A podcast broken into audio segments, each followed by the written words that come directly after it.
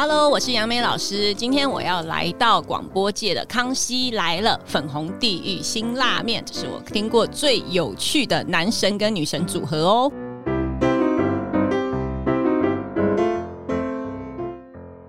大家好，我是 V 头大叔，我是品熙，欢迎收听今晚的粉红地狱辛辣面。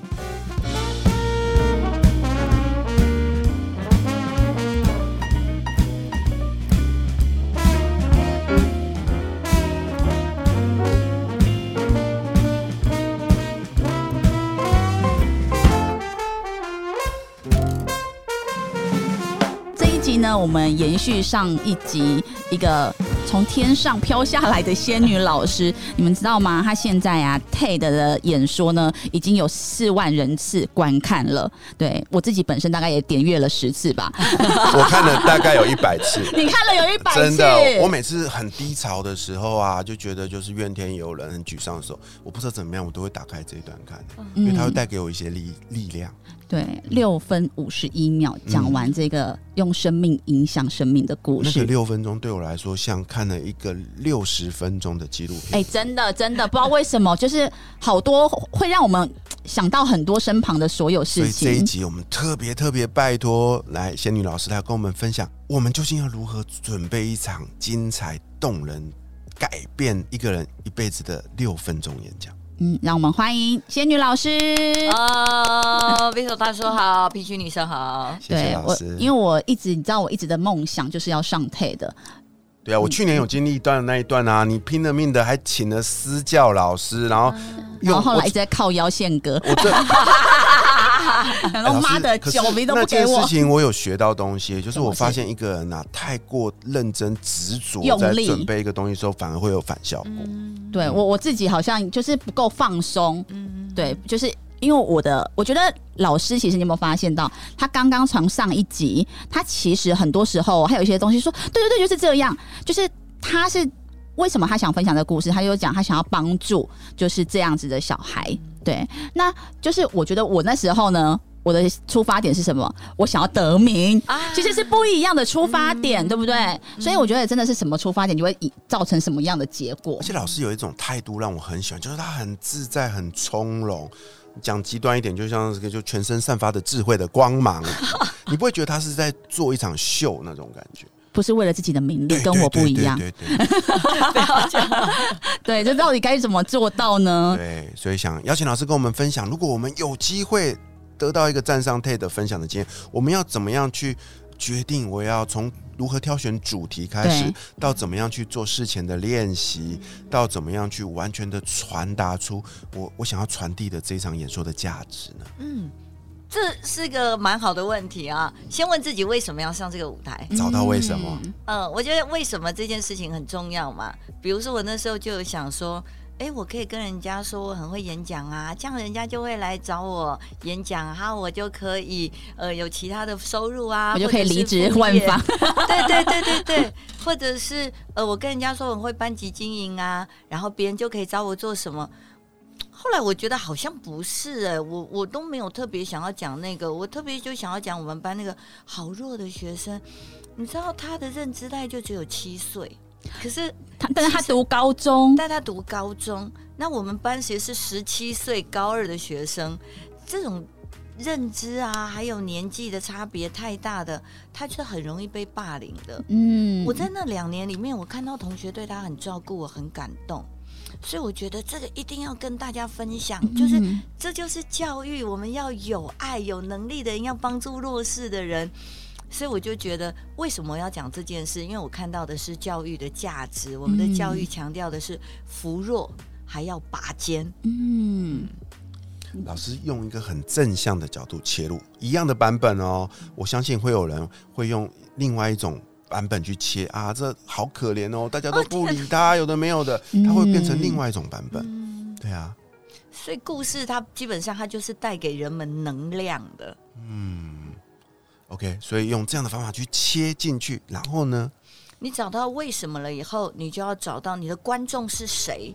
那 TED 舞台基本上它就是放在网络上面，所以很多人都可以看得到，啊，它就不会只有限高中生呢。所以就算我当时是高中老师，我绝对不会只有对高中生讲话，哎，这很重要哎，受众，嗯，嗯，然后我也不会只有对学校老师说话，他可能有的是呃上班族，有的是爸爸妈妈。所以，我们用的语言必须是通俗的，他可以听得懂的。我举个例子来说，我如果当时说一零八课纲是强调素养导向，这什么东西？对，很可怕，对不对？他大家马上听不懂就会跳开了。对，所以我那个时候讲的是，哎，班上有一个身心障碍的学生，那所有的人就可以连接到，哦，对对对，我们以前班上有这样的学生，然后老师每次点名，大家心里都会想，不要叫我，不要叫我，嗯，所以就会开始有画面感。所以当你知道了受众的时候，你的语言就要通俗。嗯，哎、这个让我想到最近发生的一件事哦，对，我也跟大家分享，就是最近我看到一篇文章啊，然后就是我有一个很要好的朋友，然后他是一个体育，他是一个体育教练。OK，然后他前阵子就，他就常常在办那种小铁人比赛啊，然后他每次要出发前就会说：“各位小朋友加油，我们一定会成功的。”结果呢，他最近办了一场是大人的比赛，嗯结果他就一样，他就，然后他的老婆就受不了，在旁边写了一篇文章说：“我我在旁边听他讲话，我都听到那个这个一直流汗，因为我发现他是用跟小朋友讲话的方法在跟这群大人讲话。那时候我就只是一笑而已，可是老师刚刚那样讲，我很有感觉。对对对对对，我们要依照这个台下这一场的受众去决定我要跟他使用的语言跟态度，对吧？对，嗯所以当你知道了受众是谁了，接下来就要用什么样的方式，就是号嘛，号就是。这种身心障碍的，就是宣导其实已经很多啦。我们一定要呢成为一个有温度的人，所以你一定要友善身边的。拜托，你一听到这种你就鸡皮无感，对对，鸡皮疙瘩也起不来的。嗯，所以，哎，决定的方式就是故事。然后，当我要说故事的时候，我就会在想说，那我要说我们家安安的状态，因为脑性麻痹不是所有的人都能够知道他什么样的状态。对，那我就找一个我们安安小时候的影片，因为只有六分多钟，所以影片也不长，它大概就二三十秒就好了。所以我就找了他推助行器的，我根本不用解释脑性麻痹它的障碍别，它受到的限制，人们只要看那个影片就知道了。所以我就准备了两个故事，然后这个故事当然是由浅到深嘛，从我的学生，然后到我自己的身上，就一步一步走到观众的心里，然后再穿插了影片。那根本就是一个剧本的概念，老师，好高明而。且这故事只有老师可以讲，哎，真的对不对吗？？啊，不是吗？你不能讲这故事啊，哦你也没对我没有那个说服力。对啊，就是我觉得怎么这这么刚好，就是你班上有这样的小孩，然后你的女儿也发生这件事情，嗯，对，就是这故事浑然天成，全世界只有你可以说啊，所以就真的是我觉得是要带着使命来耶，所以我对不对？常跟学员说。就说自己亲身经历的故事，啊。每个人身上都有，然后我就帮你们挖一挖。那挖的过程就是会痛嘛，清创会痛，但痛过以后，它还是会结痂，而且你结痂以后，你会发现你帮助了非常多的人。哦。啊，对，很多人在说故事，但是你会觉得那个是别人的故事，嗯你不会有那种被打动的感觉，因为你会觉得他讲的只是一个书上的故事或别人的故事。可是，当他今天讲的是他自己身上的故事，你会起鸡皮疙瘩的，就是那种感觉。对对对对。哎、可是我蛮想问的、哦，就是如果说当今天在讲自己的故事的时候，到底我要用我就是当事人，我是第一人称在讲这故事，还是我要用第三人称在讲这个故事会更吸引人哦？一定要用第一人称，因为只有你自己在故事里面才可以跟观众有连接。但是你放在哪里，这个很重要。比如说像我刚刚，呃，因为大家已经知道我女儿是脑麻了嘛，如果是观众都不知道我女儿是脑麻的时候，我就会说，有一个妈妈跑去跟校长说，她的女儿脑性麻痹，可不可以让她女儿上台领奖？嗯，然后这时候我也会像刚刚一样操作互动啊，你愿意让她上台领奖的举手，嗯我们就可以看到，哎，台下观众大概九成都会举手，没有举手那一层是比较懒，就连还举个手都不愿意 就。是他他可能还不知道为什么要举手这样。然后大家都放下来后，我就说，可是那个校长说我没有办法为他破例。这个时候我们才开始说，我就是那个妈妈。嗯哇，那时候观众就会很有感，所以通常我们自己都会在故事里，只是你什么时间告诉大家说，你就是那个母亲，就好像我在 TED 的时候就说，他坐在台下听妈妈的演讲，是那个时候才说来。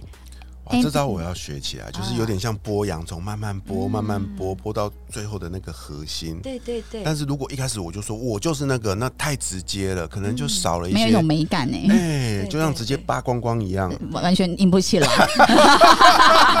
要我们要看着它慢慢翘起来的感觉，果然是女神。对，这个过程才哇塞有成就感。哎，这招我要学起来，我真的要学起来。可是哦，我我觉得我可能会有一个问题，就是。比如说，这故事我可能讲太多次了，然后这故事我已经到无感了，但我一样在讲这个故事，就好像我真的只是在读一部一本童话故事。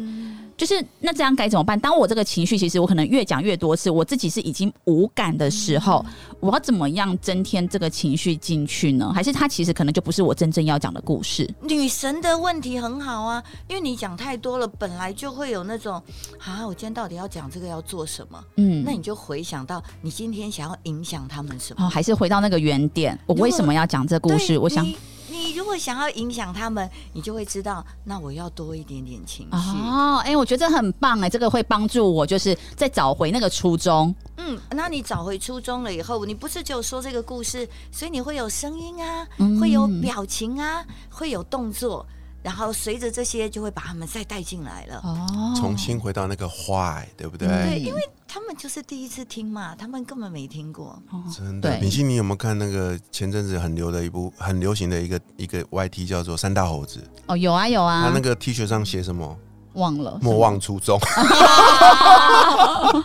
哦，那真的很难的，莫忘初衷真的很难。哎，对啊，我我其实也遇过这样的瓶颈啊，就是我我这这三年来啦，就是每次人家找我，就会想要听我讲那个失业倒数六十天。其实你已经无感了吧？我已经无感了，我就不想，我甚至连粉砖的名字都换掉，我就换换成鼻头大叔了。可是后来我发现，其实那个才是我最打动人心的故事，所以我上礼拜又才在又讲了一次。那我意外发现。其实对很多人来说，对我来说，我可能已经讲了一百遍了。对他来讲，他是第一次听，那个第一次的感动永远都在。所以我就提醒自己说，没关系，就算再烦，我都把它永远当做我第一次讲的那种心态。我就发现这件事我过关了。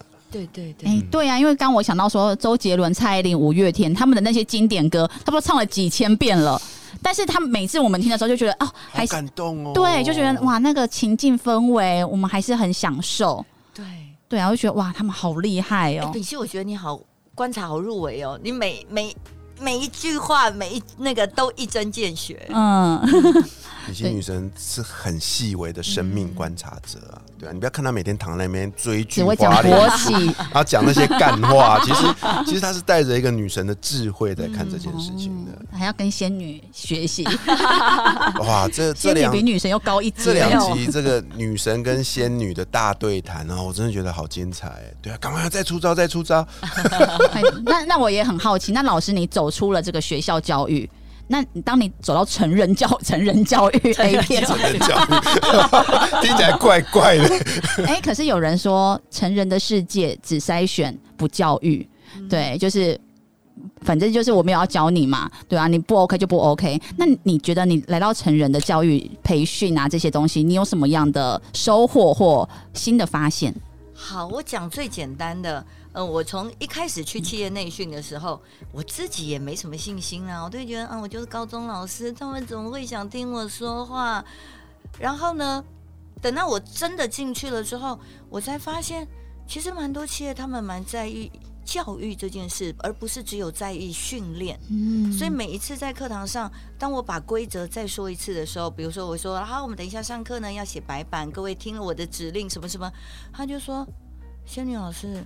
我们讲话不用那么清楚哎，我们都会觉得他就要会做啊，可他根本就不会做，他不会做我们就骂他。我说对呀，那是因为你指令不明确啊。所以我们今天来上内部讲师训，我就是教你怎么样明确的下指令，不管是在你上课的学员或是新人，他可以知道按照这个步骤，他就可以做到啦。哦，所以我发现。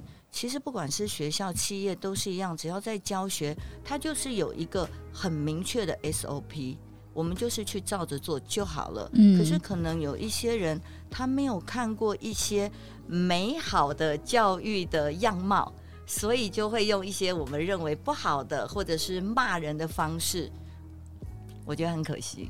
那所以但还好我出来了，当初比如说呃邀请你到他们企业内训的，呃算是主管还是什么人资，他们就是是有一个。真的是想要把他们里面的内部的教育训练做好的一个心态吗？还是只是因为钱太多，想说把它花掉？对我觉得他们应该是想做好，哦然后他们也愿意花钱。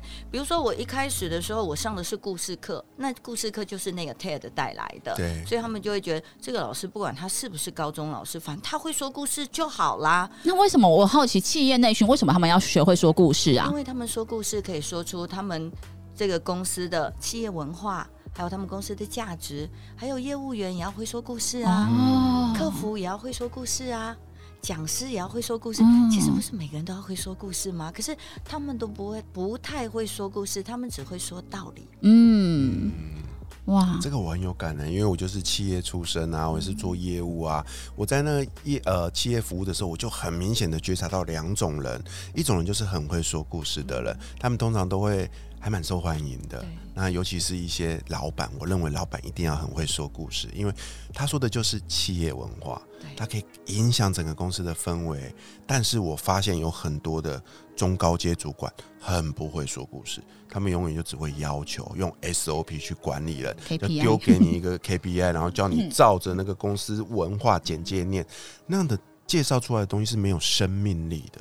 对，就很可惜啦，他们不会说故事，因为他们在这么中高阶主管，他们经历过的事太多了，嗯，他们其实是随便挑一个都可以打动别人，可他们没有选择这样的方式，可能他不会说，或者他呃选择觉得说道理比较好，可说道理一点用都没有。嗯，尤其是面对这个年代、这个世代新的工作者，对不对？对他们就会有一个很深的 gap 在。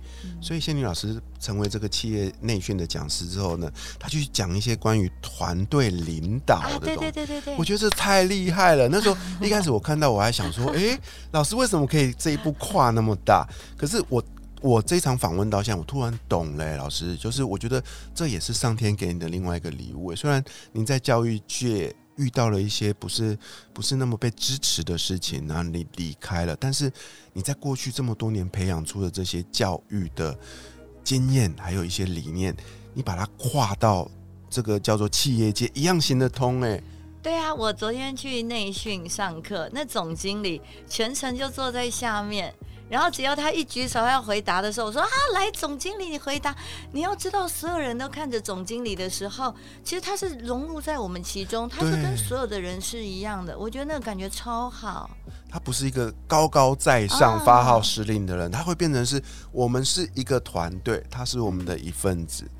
而且他讲的很好，他会说：“我觉得领导人就是要有反省能力，你知道，所有的人都会鼓掌 然后他也会提问题，而且我也不是只有说啊，总经理我才特别说啊很大声，其他我会说，我觉得大家好棒哦，来，我们请他来说说看。其实每个人都有机会，对啊，在课堂上每个人是一视同仁的。对因为我觉得仙女老师到企业内训呢，我觉得这些呃，算主管啊，或者是一些经理人什么的，可能会有体验到一种。